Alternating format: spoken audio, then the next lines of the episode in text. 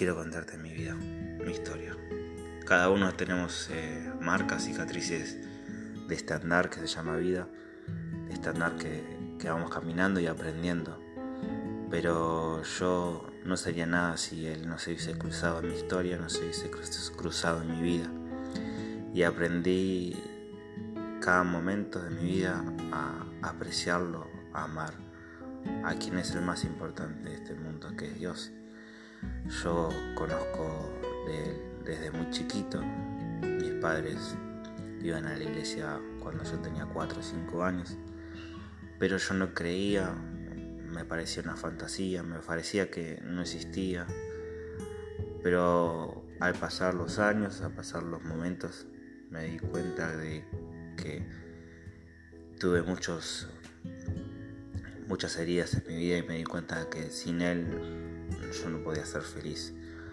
A los 8 o 9 años yo me entero de que mi padre eh, que me crió y me puso un apellido no era mi padre, sino que era mi padrastro. Que a los dos años me habían abandonado, me habían dejado y yo desde ese momento comencé a vivir una vida vacía. Sentía que nadie me quería, que nadie me amaba aunque me abrazaban, no era lo mismo. Aunque me demostraban cariño, no era lo mismo, porque yo en mi mente y en mi corazón sentía que nadie me amaba. Y ahí desde esa edad comencé a, a vivir una vida intentando llenar ese vacío. Muchas veces intentando llenar vacíos. En nuestra vida hacemos cosas incorrectas, hacemos cosas que no debemos hacer. Eh, comencé a, conocer supuestamente la vida de tan chiquita edad, a tomar, a fumar, estar con gente más grande que lo que no debía estar y, a llenarme de, supuestamente de amistades que, llenaban ese vacío, que llenaban ese, esa necesidad que yo tenía de, de buscar cariño, de buscar amor. Pero llegó un momento de que no me llenaba ese vacío, nadie podía llenar las amistades, el alcohol. Nadie podía llenar ese vacío, ni, ni, mis propios padres, porque yo tenía esa necesidad, ese vacío de corazón de que me habían abandonado. Y ahí empezaron los ataques de pánico, empezaron los ataques de, de querer suicidarme. Muchas veces quise suicidarme. Y me acuerdo que a los 13, 14 años en el colegio yo me quería suicidar, que no, que no, no quería más vivir sentía vacío la vida, sentía que nada servía, sentía que, que para que era un accidente, que fue un accidente en esta vida, que fue un error de, de la persona que me había engendrado con mi mamá, yo era un error, no, no debería haber existido. Entonces, en la puerta del baño del colegio, me acuerdo muy bien, como si fuese ayer, eh, de decir no quiero vivir más, cerré la puerta del baño y tenía un cuchillo. Y dije, bueno, voy a suicidar, no voy a, terminar con la vida. Me acuerdo que dije, si hiciste un Dios, si hiciste Jesús, que quería conocerlo, que quería darle la última oportunidad.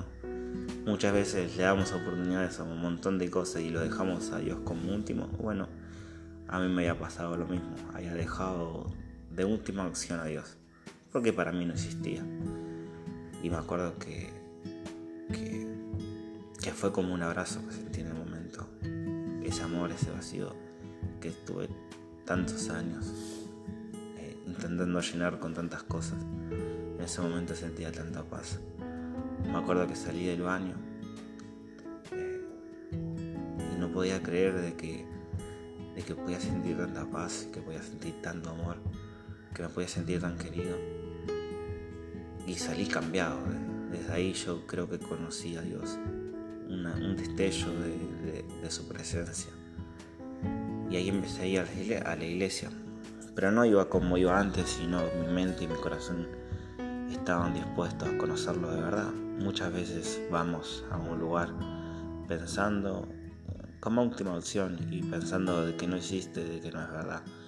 Pero yo había ido y había ido con otra motivación en mi vida de intentar conocer ese mismo Dios que conocí, que tuve un, pantallazo en ese baño con, que me salvó del suicidio.